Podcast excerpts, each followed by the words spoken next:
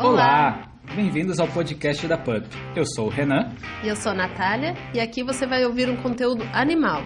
Nós vamos te trazer muitas curiosidades e conhecimentos sobre os pets. E também sobre como é empreender nesse ramo. Então fica aqui que a gente já vai começar. Vamos lá, bem-vindo a você que nos assiste pelo YouTube. Muito obrigado também você que está escutando a gente no Spotify ou nas plataformas de áudio. Eu sou o Renan, adestrador da PUP, para quem não está nos vendo. E eu estou aqui com a Natália, a fundadora da PUP. Olá a todos, muito obrigada por estar assistindo e ouvindo a gente. E hoje a gente vai falar de um tema que está dando muito o que falar também recentemente.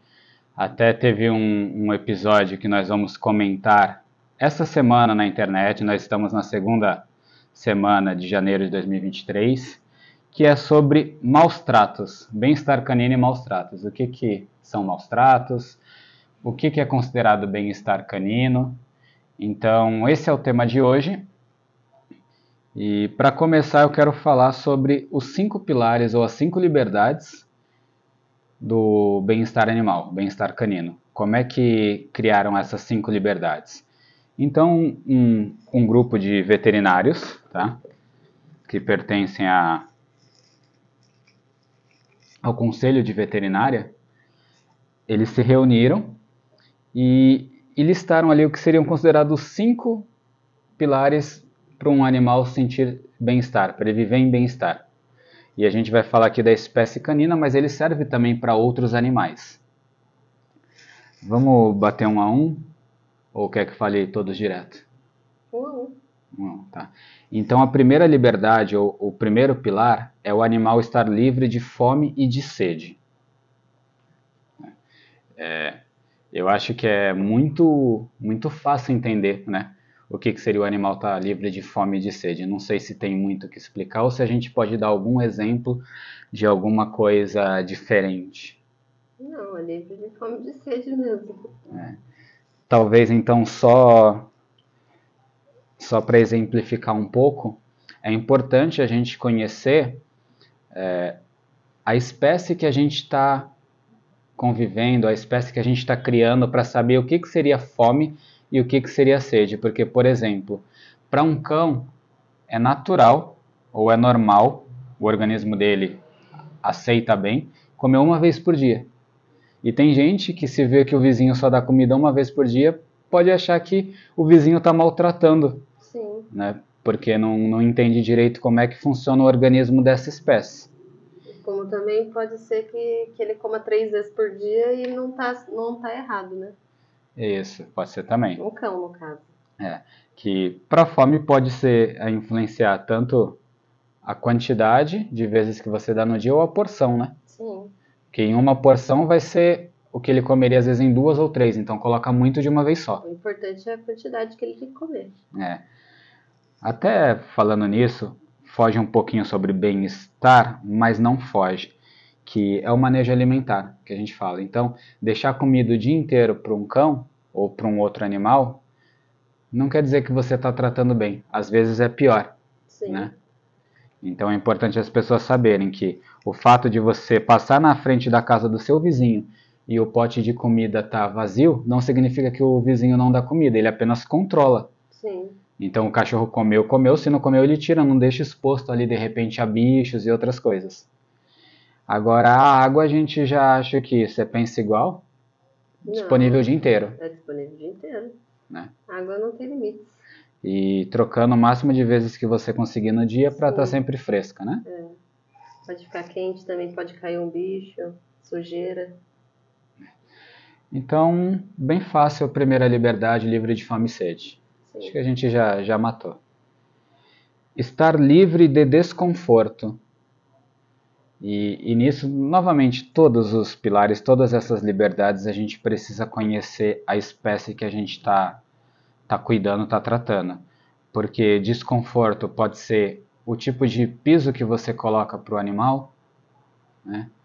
pode ser você não colocar uma cobertura para ele, para ele não tomar chuva ou não tomar sol excessivo, ele ter a opção de escolher, poder se abri- abrigar de um dos dois ou, ou do vento também. É relativo, né? É. E o que mais você consegue pensar aí como forma de desconforto? Eu acabo já falando as mais óbvias. Lugar pra dormir, né, inclusive. Que não é, não é assim o desconforto. O cachorro está acostumado a deitar no chão. Então, o fato de você não colocar uma caminha felpuda ah. para ele, não quer dizer que ele está desconfortável e que é maus tratos, né? É legal, porque às vezes a pessoa tem um, um telhadinho e o cachorro vai ter que deitar no próprio cimento e Sim. tem gente que acha que está maltratando, porque é.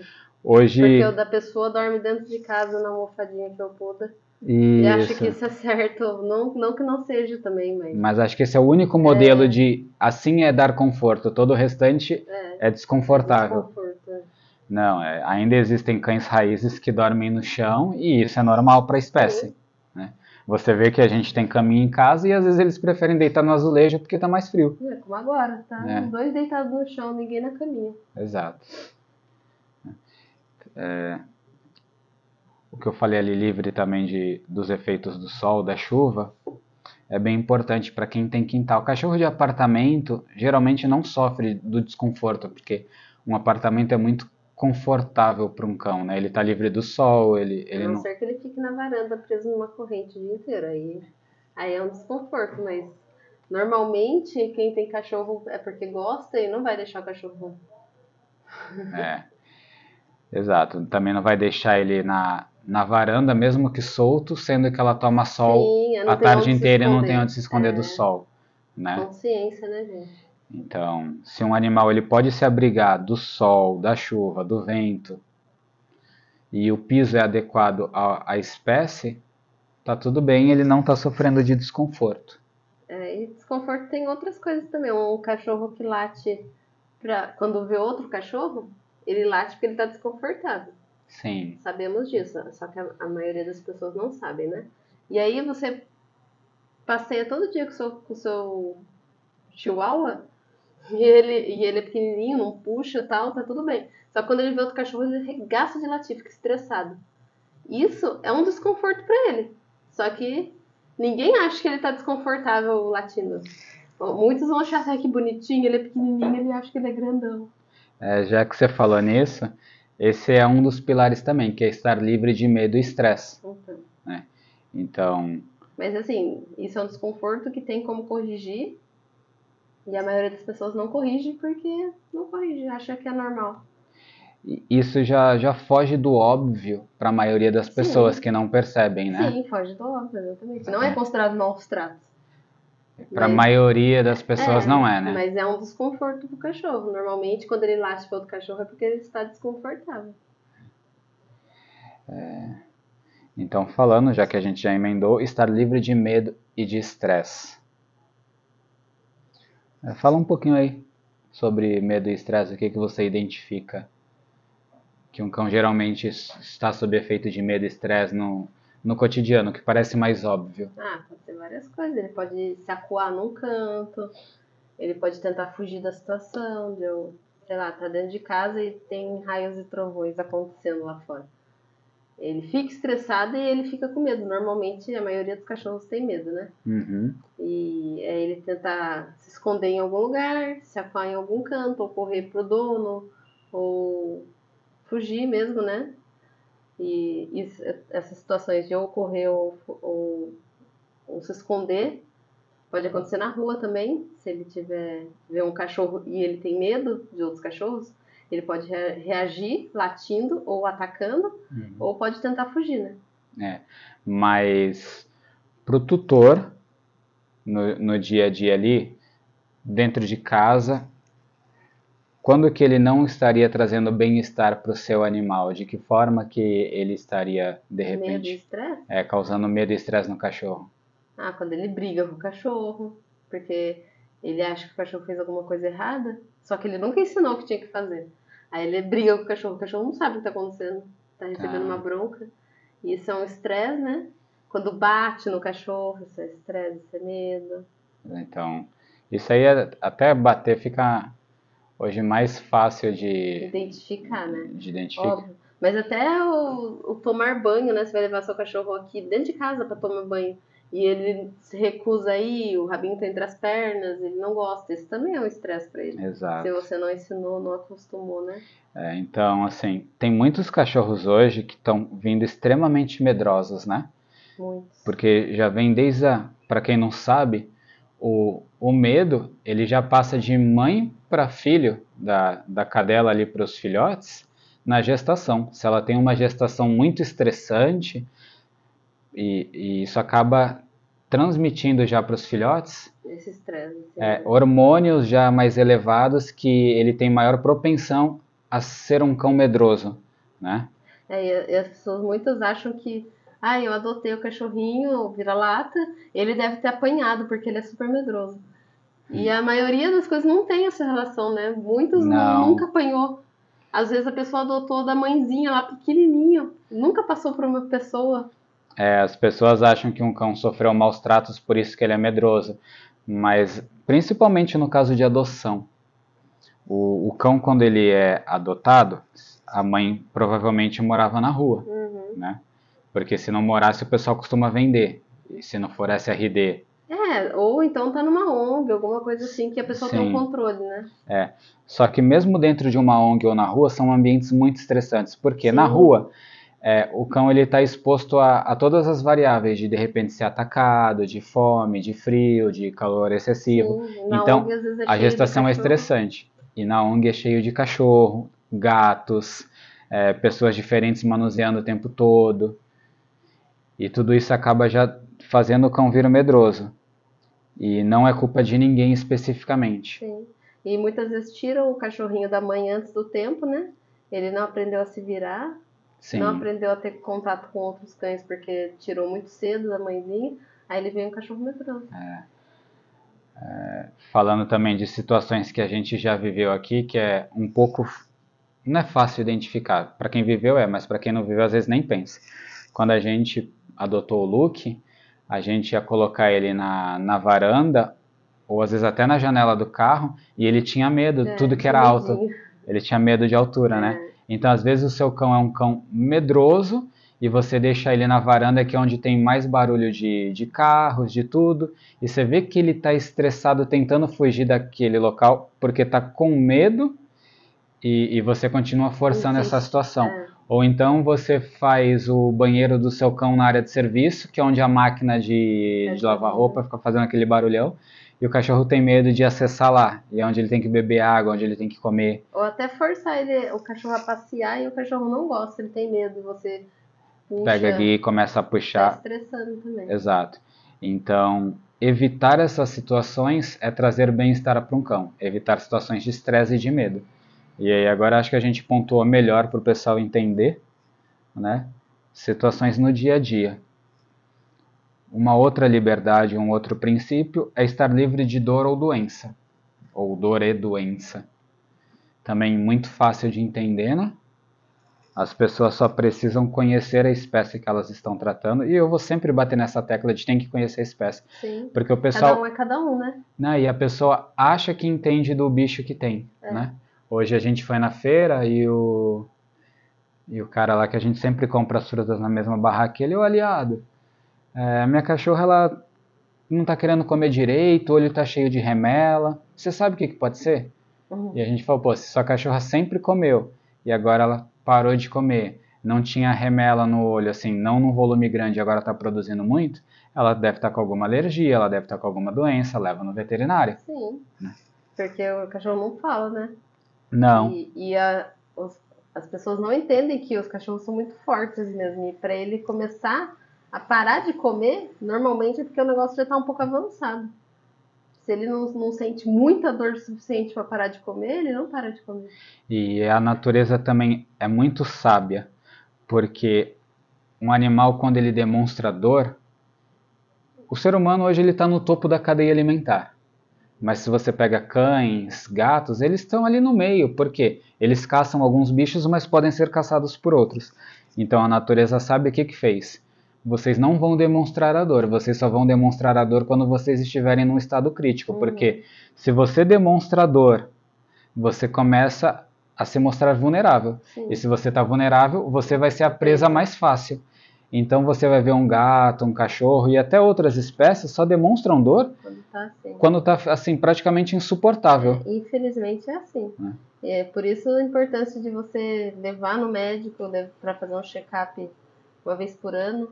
É, estávamos vendo uma veterinária aqui de, de Santos super maravilhosa, que ela estava falando esses dias no Stories da importância de levar um cachorro com mais idade para fazer check-up anualmente, tanto um ultrassom quanto o exame de sangue, coisas específicas assim que, que identifique alguma coisa, né? Porque o cachorro demora para demonstrar, então se você fizer um check-up e, e descobrir com antecedência, você consegue salvar, mesmo um cão idoso. Agora, se esperar ele demonstrar alguma coisa para levar no veterinário, muitas vezes pode ser tarde, né? É, e vale falar assim que mais idade é que até a gente estava comentando, é assim, para um cachorro de médio grande porte, 5 anos, ele já, é começa a ficar com mais idade, né? É. Já começa a ser aquele adulto de 40, 50 anos que tem que fazer exame regularmente. A gente nunca pensou nisso como um cachorro de 5 anos de médio e grande porte como um cão idoso, né? E aí, nesse stories, ela fala, ela fala que um cachorro de médio e grande porte, com 5 anos, ele já é idoso. Um cachorro de porte pequeno, com 7 anos, ele vai começar a ser idoso. E aí eu já quis chorar, porque a Gaia já tá com 4 anos. então eu nunca pensei que o ano que vem a Gaia já começa a ir é. pra, pra fase idosa dela. Ela, ela fala idoso e eu entendo assim. É como um, um, homem ou uma mulher que chegam nos 40, 50 anos. É que já você começa vê... a fazer uns exames Exato, você fala assim, não, ainda é super saudável, Sim. ainda consegue fazer tudo, porém, você já começa, já começa todo a, ano a fazer é, exame, né? Já começa a entrar ali na terceira idade. É. Então, essa é a importância de manter livre de dor e doença. E muita gente pensa assim, ah, mas o meu é vira-lata, o meu é mais forte. Não, não, não tem nada a ver. Não tem nada a ver. É. A única diferença é que os cachorros de raça, às vezes a gente consegue prever algumas doenças que é normal da raça, padrão da raça, né? É. Então você já é. é. normal um boxer ter câncer. Vou, vou falar aqui o nome de algumas raças, você vai falar que doença que você acha que está ligada com a raça. Esse já foi boxer. É o câncer.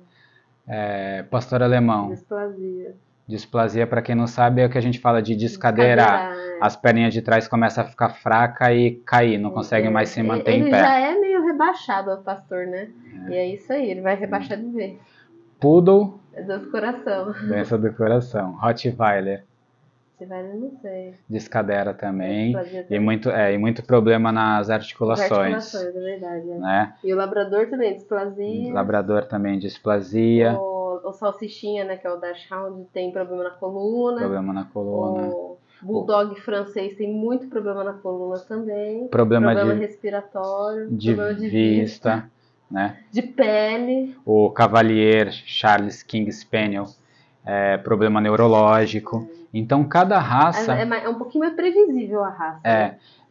Ela, te dá uma certa previsibilidade, é, como você, você falou. fica atento. Então, você fala, eu vou fazer sempre esses exames porque pode ter. Então, a Gaia vai começar a fazer exame, é exame de imagem, exame é. de toque, para ver se não cresceu nenhuma massa, para ver se lá dentro não está acontecendo nada. É, mas não quer dizer que ela não possa ter outra coisa. Sim. Igual o, o Vera-Lata aqui também pode ter qualquer coisa. Então é. você precisa fazer esses, todos os exames todo ano. Que a gente fala, vira-lata é o mais forte? Pode até ser porque ele tem muita mistura, então ele não, ele não puxa para uma coisa muito, muito forte. Né? Porém, ele é uma caixinha de surpresas, né? é. né? Ele pode vir com o melhor de todas as raças que ele tem misturado, ou ele pode vir com o pior de todas as raças que ele tem misturado. Sim. Tem gente que pega vira-lata e desde filhote é veterinário toda semana. É.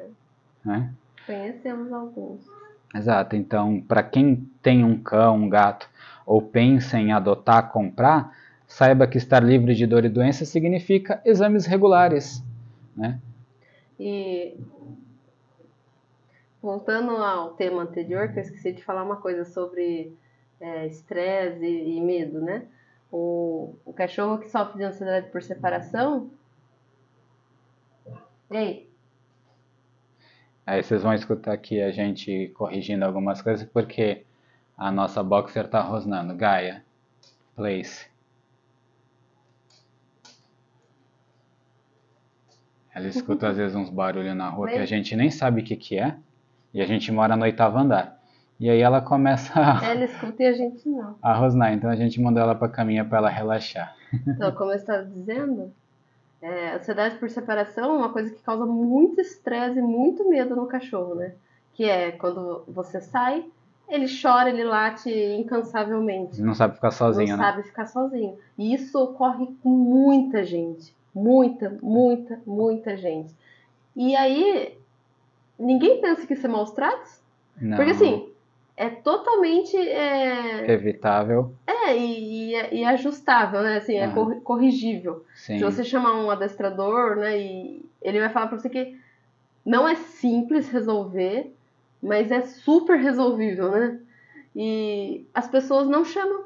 Elas preferem deixar o cachorro sofrendo ou não sair de casa. Sim. E o pior, às vezes chama e não faz o que o, o adestrador falou pra fazer, porque tem dó. Porque às vezes você vai precisar é, se distanciar um pouco do cachorro, deixar dar um, dar um gelo, né? É. Porque as pessoas, normalmente, o cachorro sofre de ansiedade porque a pessoa mima demais. Normalmente é por isso que surge, né? Uhum. E aí dorme na cama, vai no banheiro, leva junto, vai na cozinha, leva junto, o cachorro anda atrás o dia inteiro. E isso não é bom. Aí você fala, tem que começar a dar uma, uma separada do cachorro, dar um gelo. Não deixar mais dormir na cama, não levar mais né, pra todo lugar, banheiro, ele tem que ter o horário dele, ficar sozinho. Aí a pessoa fica com dó. Daí eu me pergunto, não tem dó de quando você sai o cachorro sofrendo de estresse e medo, porque ele não entende o que está acontecendo, ele só sofre. Uhum. É como a gente sofrer de uma ansiedade que você não sabe o O por quê? motivo. mas você tá sofrendo. Eles não entendem. Aí não tem dó. É. Aí não é maus tratos. Tem muita coisa, né, que o pessoal não faz ideia que O Pra quanto gente- isso dói pro cachorro. é né? pra gente que trabalha, a gente sempre vê é, essas coisas acontecendo e muitas coisas a gente fala, meu, isso é maus tratos e é ninguém maus nunca tratos. falou nada. É. E né? a pessoa às vezes prefere dispensar o adestrador porque ela não quer Ou o dar um cachorro. tempo no, no- no- na, na relação com o cachorro, dar um gelo, ou dar o cachorro do- e prefere deixar o cachorro sofrendo às vezes, né? É. Fala, gente, eu nunca vou entender isso. E, e ficou por último aqui a, a Quinta Liberdade. Foi meio aleatório, eu estava vendo as ordens delas aqui, mas não segui. Que eu acho que é uma das mais importantes e mais difíceis do pessoal realmente entender a essência, porque é liberdade para expressar os comportamentos naturais da espécie. É, isso é complicado das pessoas entenderem. É porque a pessoa não sabe o que que é um cachorro. É, não, não sabe. Pô. E assim, já deixou de saber faz tempo. Hoje em dia o cachorro é um, É um- bichinho de pelúcia. É, o cachorro é considerado um filho, Um e filho. nada contra a nomenclatura de filho, Não, porque Mas a o gente pessoal chama é- de filho também. mas o pessoal acha que é um filho humano. Não é? Ele quer tratar igual a sua própria espécie, Exato. eles não são, né, gente? É, hoje está muito forte a ideia de ah, mãe de pet, pai de pet, beleza, você se considera mãe de pet, pai de pet, tudo bem, mas é de pet. É. Seu cachorro, sua cachorra, não é um bebê humano, É, complicado. né? Então, é, coisas que a gente já viu, algumas vezes a gente sabe o motivo, outras a gente não sabe e acaba às vezes julgando, achando que não é tão nobre, mas, por exemplo, pessoas levando o cachorro no carrinho de bebê. é. A gente conhece pessoas que poderiam levar assim porque o cachorro tem problema cardíaco É. e não pode fazer esforço. Então, uma forma dele ir para a rua seria no colo. Ah, não vou carregar o tempo todo no colo, então Põe num carrinho. Não, justo. Ou se o cachorro tem problema pra andar, coluna, já tá muito velhinho. Eu acho magnífico. Você leva pra rua porque ele precisa ter esses estímulos É legal sair. É. Só que no carrinho, tudo bem. Só que as pessoas confundem isso. A maioria que a gente vê no carrinho, normalmente o cachorro não tem nada. Você vê que aquele cachorro muito peludo, de pelo clarinho, que você fala se pisar no chão vai sujar. Vai sujar. Não Né? pode pisar no chão. Então, Gente, a gente conhece cachorro que não deita no chão, porque a pessoa não deixa deitar no chão. Não pode. é um do, uma das nossas primeiras clientes, né, um dos nossos primeiros clientes. A gente teve uma conversa muito séria, porque passou o primeiro mês de adestramento, é, não estava vendo muito resultado, e aí, quando foi iniciar o segundo mês, ao invés de fazer exercícios e ensinar novas coisas, eu tentei ensinar o que, que era um cachorro. E falar, gente, vocês estão tratando o cachorro Porque ali era demais. como um humano e, e tá muito errado. Às vezes a gente acha que maus tratos é quando a gente dá um puxão na guia, ou às vezes quando a gente dá uma bronca, corrige alguma coisa. Só que todo maltrato psicológico que você está fazendo no cão, não permitindo que ele seja um cão, É maltrato. É maus tratos. Isso é maus tratos. É psicológico. Ninguém vai apontar o dedo para você porque não é perceptível no É. seu olhar. Mas pro cão é porque imagina é, eu te privar da- das coisas naturais da sua espécie. Então, assim, o cachorro não podia deitar no chão. Não. Se fosse deitar no chão, pegava uma almofada ou um travesseiro e colocava em cima, ou Ah. então em cima do sofá ou da cama. E era um cachorro peludo, morando na cidade de Santos, um calor de lascar. Normalmente os cachorros querem estar com a barriga no chão, né? Sim, Pra se refrescar, pra se ventilar. Imagina aquele cachorrinho peludo não, pode- não podendo deitar com a barriguinha no chão, o desespero que ele devia passar de calor. E aí você vai sair no passeio, não vai pisar na grama porque vai se sujar mais, É. né? Só vai andar no piso seco. Se tiver molhado também nunca vai descer, normalmente vai eles gostam de pisar na grama, normalmente, né? é, E cavar, né? Cavar terra. Entre várias outras coisas. Então, vamos falar aqui um pouquinho, eu acho que esse vale a pena prolongar, porque tem muitos comportamentos que o pessoal não faz ideia que é um comportamento natural do cachorro. É, é, inclusive, dar banho toda semana. Gente. Tadinho. É. Cachorro não precisa ficar tomando banho. Não, ele toma. Ele só precisa tomar banho toda semana, ou de 15 em 15 dias, se estiver passando por um tratamento de pele.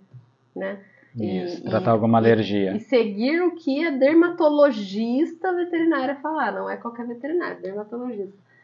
E assim, ah, tá com alergia, precisa tomar banho com esse shampoo de a cada sete dias, ou a cada dez dias, ou a cada dois dias. Tem cachorro que toma, né? De assim dia não, pra, Sim. porque o tratamento precisa. Tudo bem, com aquele shampoo. Saiu fora disso, pode parar. Que nem a, a Gaia, hoje ela toma banho uma vez por mês porque ela tem problema de alergia e acaba sendo Precisando, necessário. é. Mas antes da gente descobrir o problema de alergia, ela ficava 4, 5, 6 meses, já ficou 7 meses sem tomar banho. Sim. Porque ah, ela vai pra rua, a gente volta, no máximo limpa a pata, passa um lencinho umedecido disso, é. e acabou. No restante ela se lambe Sim. e ela limpa o que é. E, e você ia cheirar ela, não Tá tá, fedida, cachorro. tá cheirando cachorro. É, Então, o que, que é natural de um cachorro? Cheirar a cachorro. cheirar a cachorro. Aí a pessoa quer lavar, quer dar banho às vezes com shampoo de humano, porque quer que cheire perfuminho. É. Aí, aí passa perfume no Aí cachorro. Passa perfume no cachorro. Tudo isso porque a pessoa não quer sentir o cheiro de cachorro. Ah, ele tá fedido. Não tá. Tá cheirando cachorro. Se você não quer sentir o cheiro de cachorro, não tenha cachorro. Exato.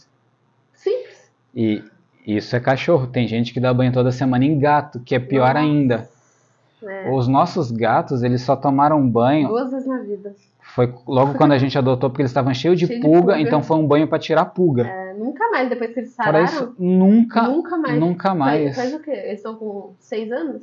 É, vão fazer Vai, fa- vai seis, fazer acho que uns cinco anos que eles não tomam banho. vão fazer sete anos. Não, eles tomaram com quatro meses. É, mais Já, já faz mais de seis anos Faz mais de ano que eles não tomam banho. que eles não, não tomam banho. Não precisa. Não precisa. Não precisa. Eles é o comportamento natural do gato se lamber, se banhar, Ele mesmo né? se lava. se lavar. E, e quando tem mais de um ainda, o outro ajuda, né? É. Porque a gente vê o outro lambendo a orelhinha dentro, assim, ou lambendo a cara. É, E quando eles não têm, eles lambem a, pó- a própria pata pata, e, e passam passa. na cara e passam na orelha. E pra quem fala assim, ah, mas eu tenho um cachorro muito peludo, eu preciso dar banho por causa do pelo. Não, você precisa escovar. Escovar. Todos os dias, é. É. Isso é fato. Dependendo do tamanho do pelo, você vai escovar todos os dias. Se o pelo for curto, você vai escovar uma vez É, por semana. Isso é importante a gente falar também, porque eu não sei se todo mundo sabe, porque a gente acha que as pessoas sabem das coisas e as pessoas não sabem. É. Um cachorro com muito pelo, Golden, Show Show, Shih Tzu, é, normal- é, normalmente eles têm pelo e subpelo. Se você não escovar é, periodicamente, eles dão nó. E se você não é uma pessoa que tem é, frequência de tosar esses cachorros, né, uma certa frequência, esses nós vão, vão ficando justo, justo, justo na pele, que causam ferimento. E depois não Exato. consegue tirar. Pra tirar tem que cortar esse nó, mas tá tão agarrado na pele que é quase impossível Sim, tirar. você vai passar zero, né? Vai passar zero e, E- e vai tá pior, com ferida vai tá ainda. com ferida. E essa ferida pode dar bicheira, ou Ah. pode dar um fungo.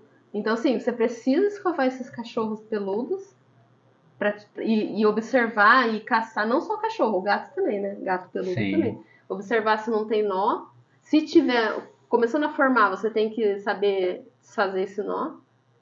E não deixar formar. Isso é, É. importante. Que nem uma vez eu fiz trança no meu cabelo, né? E o, o cara ele puxa muito ali, até na raiz, para ficar bem firme. Uhum. E fez ferida. É. Os dois, três primeiros dias tá, ficou doendo, latejando com ferida. E um cachorro que tem pelo grande É e não escova, assim, né? é como se todo dia alguém tivesse trançando e apertando cada vez A mais, pele, puxando mais- o couro mais cabeludo. da pele, É. né? E aí é uma ferida que não sara, porque todo dia aperta mais. Então fica aqueles dreads, É. né, sem querer, e, e causa ferida mesmo. Então é importante essa escovação. Escovação, mas não banho. Ou um comportamento. Um, um Golden não precisa tomar banho toda semana. Um Shih Tzu não precisa tomar banho toda semana. Né? Nenhum. Nenhum deles. Ó, uma vez por mês e olhe lá. Se É, isso aí é puder- luxo. É, É, se puder jogar mais pra frente, uma vez a cada dois meses, porque você acha que é melhor, sei lá, tudo bem. Tá, eu sei que assim, ah, mas eu moro em apartamento, eu levo meu cão pra ir na praia e ele entra no mar. Ah, não, daí. Você vai dar um banho, porque é até pior se você não der. Daí Ou- areia, água do mar, água salgada. Eu saio com meu cão na chuva, ele se molhou todo. Volta, passa um secador. Passa secador. Não precisa dar banho. É, é importante também não deixar molhado, mesmo com pelo curto, porque pode dar fungo. E com pelo longo, então, principalmente, se deixar molhado e não secar direito o subpelo, que é o pelinho que tá lá dentro dos pelos, é fungo. Fungo vai gastar aí dois mil reais pra curar esse fungo. Então, cachorros e gatos não precisam de banhos constantes, só se estiver doente e um ou outro banho, mas escovação sim. né? Esse seria o mais normal. Um comportamento também natural que as pessoas não, não entendem e não gostam. Cachorro lambe os próprios genitais ou de outros bichos. E o pessoal chama a atenção, fica brigando porque tá cheirando a bunda de outro cachorro, porque tá lambendo a própria perereca, porque tá se lambendo, tá lambendo as próprias bolas, e aí o pessoal acha ruim que o cachorro tá fazendo isso nele mesmo. É, ca- é cachorro não Né? é ser humano, não. Ou, ou que vai cheirar as nossas partes íntimas. Então, é normal, né? o paçoca lá da minha mãe, toda vez que a gente entrava, ele esperava a gente passar e enfiava o focinho na nossa bunda para ficar cheirando. E de todo mundo que entrava. Saudades, patrão. Era normal. Outro comportamento natural. Cachorro gosta de se esfregar no chão, principalmente se tiver Se carniça, carniça. se tiver cocô. É, gente, isso não precisa deixar, né? Porque Não, não, não é que precisa deixar, mas o pessoal entender que são comportamentos normal. naturais. Porque às vezes a pessoa briga. se você vê que o seu É. cachorro vai se esfregar no chão, você já tira ele. E Exato. provavelmente ele tem carniça, ou, ou morreu algum animal ali, ou tinha peixe, sabe, barraca de peixe de feira, feira. ou alguma coisa aconteceu ali naquele chão, porque ele não se esfrega por nada. Comportamento natural. Comer grama. Comer grama. né? É normal. Os gatos também comem. É que o gato não vive normalmente num ambiente muito aberto, mas se você planta aquelas graminhas, o, o gato também Sim. come. E o pessoal não deixa comer, acha que, que faz mal porque o cachorro vomita. Só que ele mesmo percebe que se ele comer, ele vomita. Então, às vezes, ele Ele tá mal do estômago, ele quer. É, e o pessoal não deixa. É, latir Sim. é um comportamento também natural, É. não em excesso. Né? Se você vê que o seu cão está latindo em excesso, significa que ele está muito estressado. Mas, é, ah, passou alguém varrendo né? em frente à porta da sua casa, ele dá um latido e depois para, beleza, ele ele está preocupado com o ambiente dele ali, ele quis dar um latido de alerta e É acabou. natural. Então, Cavar. cavar. É lógico que eu entendo que as pessoas têm um jardim, não quer que o cachorro destrua, tem um vaso no apartamento, não quer que o cachorro cave tudo. Mas, como eu falei, é, dá pra você evitar que isso aconteça se você não quer esse comportamento. Mas é normal. É normal. É normal. É, que a gente está falando de expressar os comportamentos naturais que a pessoa não sabe, né? Que ela fala assim, ah, cavou meu sofá, destruiu meu sofá. É, Era um hábito normal do cão. Se você não adestrou, Vai cavar o sofá, vai cavar o vaso, vai cavar tudo, vai cavar a cama, vai cavar tudo. Exatamente. Então, permitir que o cão expresse esses comportamentos. Isso é muito importante. E aí você, pre- cão ou, ou animal, você precisa conhecer qual que é a natureza dele. Sim. Cão vai uivar, cão vai latir, cão precisa correr, então você mantém o cão preso na corrente o dia inteiro. Um cão precisa explorar, precisa se exercitar, precisa farejar. Farejar. As pessoas não deixam, às vezes, no passeio o cachorro cheirar. Isso é tão importante. É. Gasto de energia mental. Então, com isso a gente fecha ali as cinco liberdades, os, os cinco pilares. E agora a gente vai falar um pouquinho sobre maus tratos. Antes de começar o maus tratos, só complementar, por que que surgiram esses, essas cinco liberdades? Porque já tem muitos estudos que falam, e ainda tem pessoas que não sabem, que cães, gatos são animais sencientes. Quer dizer que eles têm sentimentos, eles têm sensações. Então eles sentem frio, fome, sede, medo, alegria, felicidade. Claro que em graus diferentes de um ser humano, a compreensão disso é um pouco diferente, mas o cão também sente tudo isso. E, e, parece óbvio, né? Mas a gente sempre fala, óbvio às vezes precisa ser dito, porque tem gente que não sabe que cão sente essas coisas. Sim. E no passado não sabiam mesmo. É, eu leio um livro que falavam que abriam os cães vivos para estudar a anatomia deles, achando que ah, cão não sente dor, cão não sente nada. Então, assim, é muito louco. E à medida que a gente vai ganhando conhecimento, a gente vai mudando o nosso olhar para aquela espécie e vai tendo que mudar a nossa relação com eles. Então, hoje está mais do que comprovado que cães têm sentimentos e sensações. Por isso fizeram, porque senão cada um acha o que quer, ah, não sente nada, outros acham que sente. Então, para balizar, ó, os estudos já disseram, sente. E a partir do momento que você sabe que sente, isso é o mínimo para um cão viver num, em bem-estar. Uhum. Né? Então, quer falar mais alguma coisa sobre bem-estar? Uhum. Vamos falar então sobre maus tratos. E agora é aquela hora que a gente desce o pau aí e fala um monte. É, a hora que a gente se revolta lembrando de vários casos é. e, e várias situações Bom, maus tratos tem milhares, vamos falar aqui algumas e depois a gente vai falar como resolver essa situação de maus tratos. Hoje a gente viu uma situação que nós dois falamos, isso é maus tratos e ninguém fala nada. Sim. Nós... Pega, pega a cena, verão... Domingo. Verãozão, né? Estamos em janeiro. Janeiro, em dia janeiro. 15 de janeiro. Verãozão, domingo, o sol lá. Meio-dia. 40 graus lá no céu, meio-dia a calçada não dá nem pra você pisar de chinelo, porque se hum. o dedo escorregar pro lado queima seu dedo. A borracha já gruda a no chinelo. já gruda. A borracha de chinelo. Aí me, me, me, me vem na nossa, na nossa vista um rapaz andando com um shih tzu. Um shih tzu. Um shih tzu. Peludinho, baixinho. Peludo, baixinho e braquicefálico. Tudo. Tudo errado, né? Gente. né? o cãozinho descalço. A gente pensa, eu sou um cretino você tá de sapato, né? É. O seu nariz, a sua respiração tá a 1,70 do chão. Eu ia chamar a atenção dele, mas o que, que ele, ele pegou fez? No colo. Pegou no colo. Mas ele tava com ela no chão. Tava. Eu não sei de onde ele saiu, a gente não viu, né? E ali tinha umas árvores. É. Mas assim, era pouco. E entre uma árvore e outra, já queimava o pé. É, ela já tava com a língua de fora. É. Mas assim, ele é só um. De milhares que a gente vê por aí. Falei, gente, meio-dia? Isso é maus tratos. Porque o cachorro, é o que a gente fala o cachorro ele não vai dizer para você, eu não vou, fulano, Márcia. É. Ô, ô, Jujuba, vamos passear? Porra, Márcia. Verão, 40 graus, meio-dia. Ah, não. Lá pelas 7 horas da noite ele não vai. É. Ele vai com você. Vamos passear, felizão. E, e para isso não também esclarecer para o pessoal. No cavalo, o casco é como se fosse a unha. É, é, é a unha, é. né? A nossa unha. Então você pode lixar, cortar que o cavalo não sente não nada. Sente dor, é. No cachorro, o que a gente chama dessa luvinha, essa parte preta embaixo, é super sensível. Ah, é, uma almofadinha. É uma almofadinha. De pele. Exato, é. pele, pele, pele. Tanto que é, a gente tem um, um, casal amigo que tem uma border que ela começa a correr muito atrás de bolinha, você vê que fica em carne viva. Fica, sai sangue. Sai sangue. Então, isso daí não é um casco de cavalo ou de javali. Não. Isso daí machuca, queima. Não sei o que, que tem na cabeça, tem merda para achar que a patinha não vai machucar de estar tá andando no asfalto quente. Mas assim, meio-dia, gente, sério? E, e, outras coisas, na areia. Pisa na areia da praia, meio-dia no verão. Sim. A gente não consegue. Hoje a gente foi na praia, a gente tava voltando, inclusive. A gente atravessou a areia de chinelo e às vezes a areia pulava assim do, do, da areia, do chão para meu, entre meu pé e meu chinelo e queimava meu pé. Sim. Aí eu põe o cachorro ali naquela areia, Caramba, o cachorro não sabe falar. Ele vai sair correndo, porque assim, ele tá desesperado, ele não sabe o que fazer.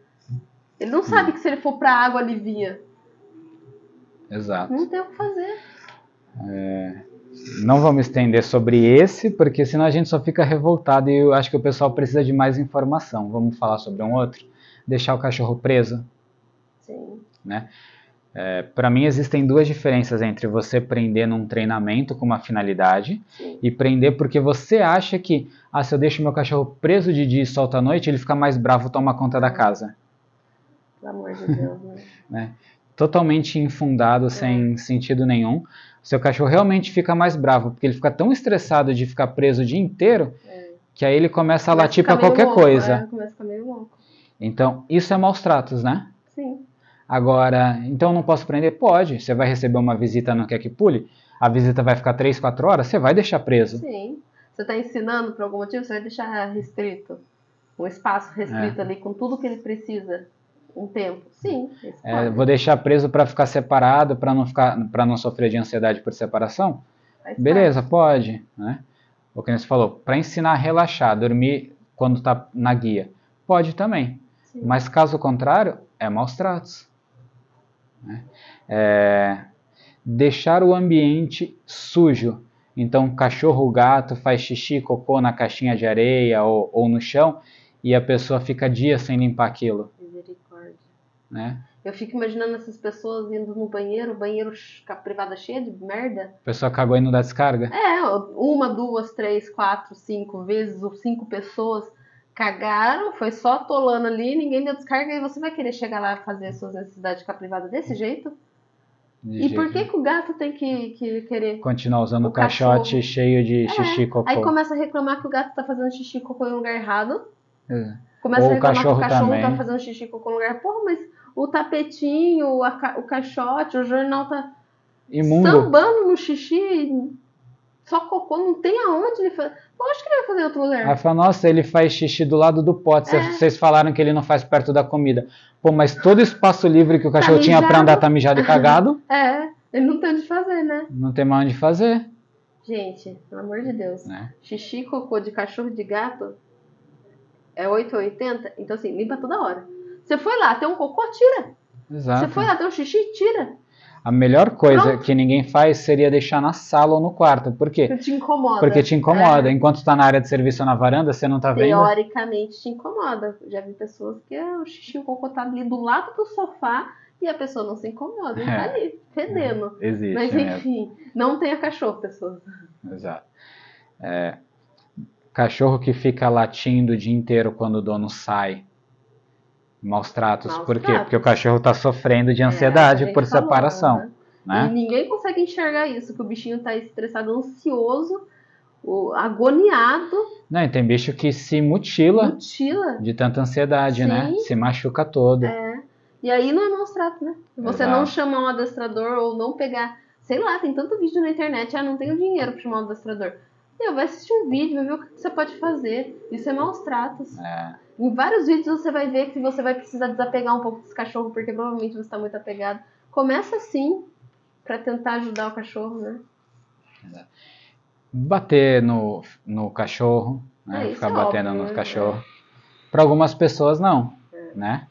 Gente, dar uma chinelada é, é maus tratos, dar uma cintada é maus tratos, dar um peteleco é maus tratos, é tudo maus tratos, não importa. Dar uma surra de, de cabo de vassoura é maus tratos. Agora eu gostaria de falar sobre uma coisa que ocorreu um fato essa semana e deu muito bafafá na internet, envolvendo aí a Luísa Mel e a adestradora Raquel, né, do Educação Canina.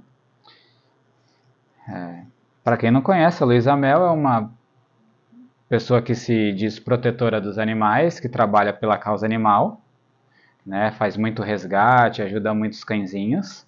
E ela viu um vídeo da adestradora da Raquel, que a Raquel usa colar eletrônico para ensinar o cachorro a ter mais autocontrole, não avançar na comida sem autorização. E, e para quem não sabe o que que é o colar eletrônico, vamos deixar aqui um pouco mais claro. Existem materiais bons e materiais ruins. O material que a Raquel estava usando é um material que custa uns dois mil reais. É um material bom. Isso é considerado bom. Sim. O ruim é aquele que você compra no Mercado Livre por 100. 150. É. E aí o pessoal fala: "Ah, é colar de choque". Não é colar de choque, tá? Se você vê também outra adestradora que eu vi vídeo essa semana, a Beatriz, adestradora, ela colocava a- que vai de 0 a 100 os níveis que dá para você colocar a intensidade. Colar eletrônico. É o colar eletrônico. E ela colocava no 15 no pescoço dela e ela falava, ó, agora vocês não vão, vocês veem que eu não lacrimejo, que minha boca não muda, não muda minha fisionomia, só que agora eu tô começando a sentir repuxar aqui. Porque ele é um colar eletrônico que ele causa uma contração muscular. Ele não, Não dá é choque. Claro que cada um tem um nível de sensibilidade. Então, se você colocar 40 para alguém que de repente só aguentaria o 20, o 20 já incomodaria, vai ser uma contração tão grande que o bicho vai realmente Se incomodar. se incomodar mesmo. muito, É, que vai doer para ele, né? sim. Então, é, mas isso tudo é saber usar o equipamento. A, a Raquel é especialista, né? Ela Uhum. dá cursos, inclusive, sobre isso. Ela é especialista. Ela é pioneira nisso é aqui, né? E não estou dizendo que o método que ela usa é certo ou errado. Não, cada um usa o método que quiser. Mas é, para mim não é considerado maus tratos. Sim. E desculpa te interromper. E ela, ela usar, ela sabendo usar, ela sabe o que faz, porque tem toda uma adaptação para você usar esse, esse colar eletrônico.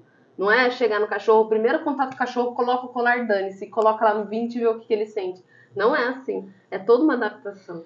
Exato, então assim, tem toda uma adaptação, tem todo um contexto, porque você pega um trecho de algo e aí, meu, E aí acha que é assim toda vez. É. né? uma vez eu vi um, um vídeo que parecia que o príncipe Harry, né, se eu não me engano é Harry o nome dele, Sim. estava mostrando o dedo do meio. Só que aí quando via por outro ângulo, ele estava fazendo esse gesto aqui. Só que como a câmera pegava a partir desse dedo, parecia que ele estava fazendo assim. Mas na verdade, ela estava pegando de lá e só via o dedo do meio. Então, o ângulo que você olha ou a história que te contam. É. Porque, ah, mas ela apertou o cachorro, deu um ganido ali de dor. Ah, Gente, É se, vo- se assim. vocês trabalharem com cachorro, vocês vão ver que tem cachorro que não late por nada e tem cachorro muito escandaloso. Sim. Aquele cachorro a gente não conhece, a gente também não pode falar tanto assim. Mas falando das nossas experiências, eu estou trabalhando com o pastor belga Malinois, que quando, ele tem cinco meses, ele pula na gente e a técnica que a gente usa, se pular, segura as patas para incomodar ele e ele desistir de pular. No que segura as patas, ele começa Nem tá, nem Não. tá apertando, né? Tá Não, só segurando. Ah, só para ele não conseguir descer, ficar em Sim, duas patas para incomodar. Se o vizinho escuta aquilo, acha que a que gente tá está maltratando, que está tá Não, não é, machucando. não é só ele, teve outro pastor que você trabalhou também que era. O Jack. É escandaloso, A dramático. gente fala que a gente fala que é É dramático. dramático, assim. Qualquer coisa que frustra ele, tipo assim, ah, ele quer pegar a bolinha, e você fica brincando e não dá a bolinha pra ele, já, já geme. É. Você fala assim, meu Ou Deus, nem você. ele vai correr, se segura pela coleira, ele quer se soltar Ele e já não começa quer, a gritar. já começa a gritar, se joga no chão. É, então, é relativo. Eu não sei se aquele cachorro sentiu um incômodo muito grande, que, que nível tava, se ele é escandaloso, se ele não é. Mas ele chorou, né? É. E pronto, gente, assim, Ele deu um ganido e parou. É, e, e parou.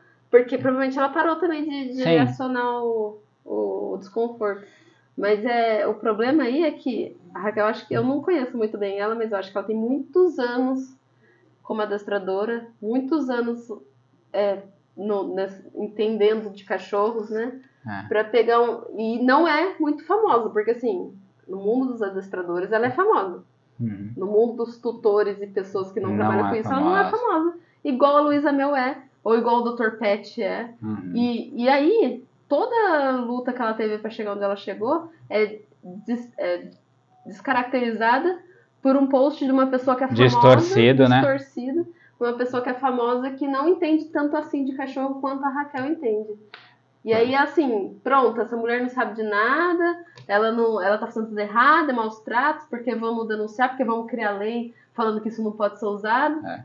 É complicado. Então, para colocar também nosso posicionamento sobre isso. Primeiro, no Brasil não é proibido usar colar eletrônico, não tem uma lei que proíbe. Logo, ela não está infringindo nenhuma Nenhuma lei. Deviam Ah. proibir os colares É. falsificados, que isso sim machuca o cachorro e tá vendendo por aí, né? Então, como não é proibido usar colar eletrônico, ela não inf- infringiu uma lei, ela não está agindo contra a lei.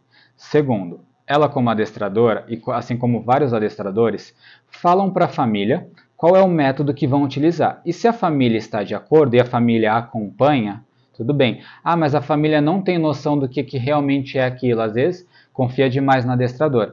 Beleza, isso pode também acontecer, Sim. não vamos ser inocentes. Como pode acontecer de adestrador É. que não sabe usar e usa, né? Mas aí você vê que a família conhece o cão que tem, sabe que faz escândalo ou não. Às vezes a gente escutar um berro de um cão, a gente não pode também achar que isso é porque está maltratando, está machucando, porque uma criança também começa a berrar e, e- e faz uma Faz birra que parece que a Porque- gente Porque a mãe não levou o brinquedo que ela queria. A mãe nem tocou na criança, né? Exato. Então, assim, não, nem falando que ela está certa, nem falando que ela está errada, mas a gente não pode sair julgando Sim. sem a gente estar vivendo aquilo, É, né? eu falei, não, não falo que isso é certo nem que é errado. É o método que ela usa Exato. e eu não acho que é maus tratos.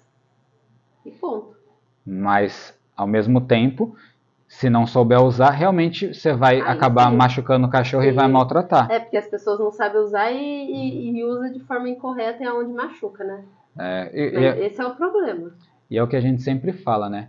Não é a ferramenta, mas é a pessoa A que está pessoa. utilizando a ferramenta. É, porque se O- você for pensar, uma pessoa que não sabe usar nenhuma ferramenta, ela vai fazer coisas erradas com enforcador, com, com uma focinheira, com, com uma canine unificada, com colar eletrônico, com tudo. Vai fazer coisas erradas com tudo, né? Porque você pega um bisturi, ele serve para você fazer uma cirurgia para salvar alguém, e você pode também cortar um pescoço e matar. A mesma coisa uma faca. Serve para você se alimentar, cortar um alimento, ou você pode usar para outra coisa, um martelo. Então, ferramenta é só uma ferramenta. Ela não é nem boa e nem ruim. Quem está usando que vai dar o valor dela, né? E, então era isso para falar sobre o colar eletrônico, que tem pessoal aí que levantaram essa semana essa questão. E o colar eletrônico ele não é maus tratos. Se o profissional não souber usar, aí ele vai maltratar o cachorro. Sim, mas como qualquer outra É, que até com o peitoral ele consegue Sim, maltratar um cachorro, consegue, claro. né? Então, e sem equipamento nenhum, se viver dando bronca, se viver causando medo, também está maltratando o cachorro. Você falou de um negócio que a gente esqueceu e também é muito importante, que a gente viu essa semana, focinheira. A gente vai fazer Ah, depois é um, um vídeo, né? Falando sobre. Podcast não dá porque o pessoal precisa Então, ver. é. Mas existe a diferença entre focinheira e mordaça. Focinheira que a gente fala Isso que ela é como uma gaiola, é toda vazada. A mordaça, ela é de tecido ou de plástico É fechado. e fecha. A, a focinheira o cachorro consegue beber água, comer, respirar. Até a latir. mordaça não, até latir. Ele só não consegue morder. É, e a mordaça já não. Então também o equipamento que você usa pode acabar causando maus tratos no cão. E, Ah. e só para dar um exemplo de cão escandaloso, eu lembrei aqui agora. Teve um dia que eu tava na cozinha e, e a gente mora no oitavo andar.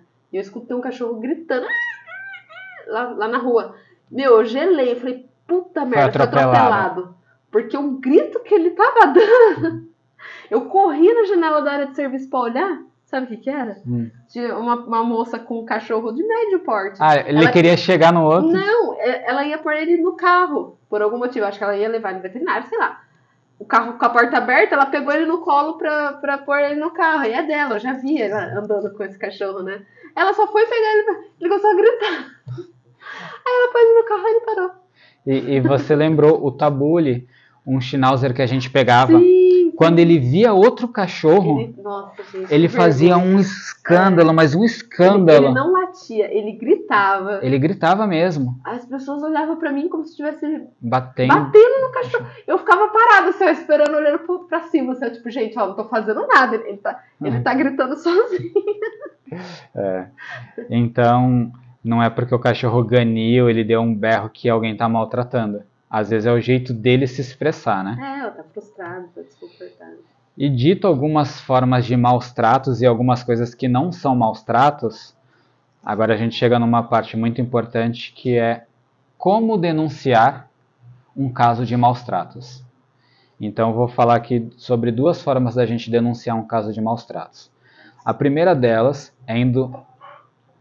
Na primeira não, né? Uma delas é a gente indo na Polícia Civil, então numa delegacia, e fazendo um boletim de ocorrência ou um termo circunstanciado. Tá? Esses são os nomes.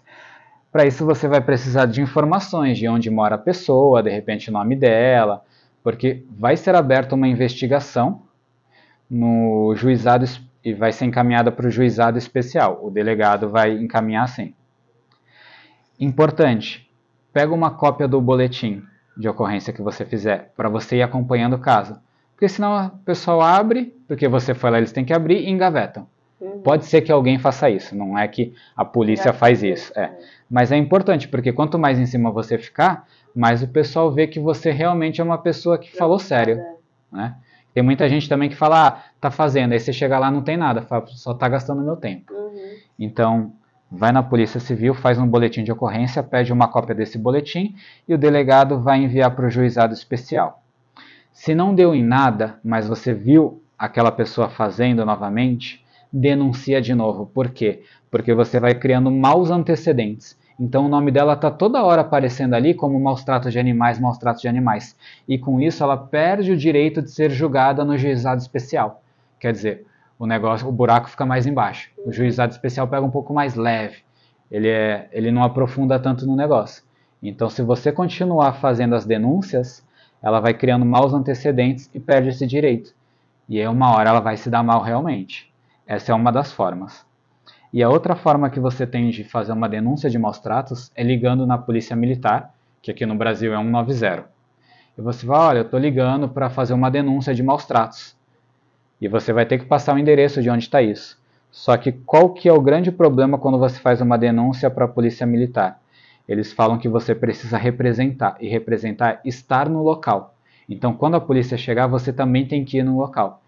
E tem muita gente que tem medo disso, porque às vezes é o vizinho, é alguém conhecido que vai ver direto e vai criar um mal-estar. Então, se você tem receio, porque pode criar um mal-estar que a pessoa é do seu círculo de convivência, faz um boletim de ocorrência que seu nome não vai aparecer. Agora, caso você não tenha receio, você vai ligar no 190, vai falar que é caso de maus tratos e você vai esperar no local para a polícia chegar. Se o atendente se negar aí, der qualquer desculpa, você pode falar, olha, de acordo com o código se eu não me engano, é, é penal, o artigo 139 é o crime de prevaricação, que significa que a autoridade policial ela tomou ciência de que pode estar acontecendo um crime e ela se nega a atender aquela ocorrência. Então você pode falar isso e eu não sei, mas talvez você consiga gravação para se precisar usar, né, provar. Mas eles atendem, tá? Eles costumam atender. Então, é, eu achei muito importante a gente trazer como denunciar, porque a gente já viu coisas acontecendo antes da gente ter esse conhecimento e a gente tentou achar os canais e a gente não sabia.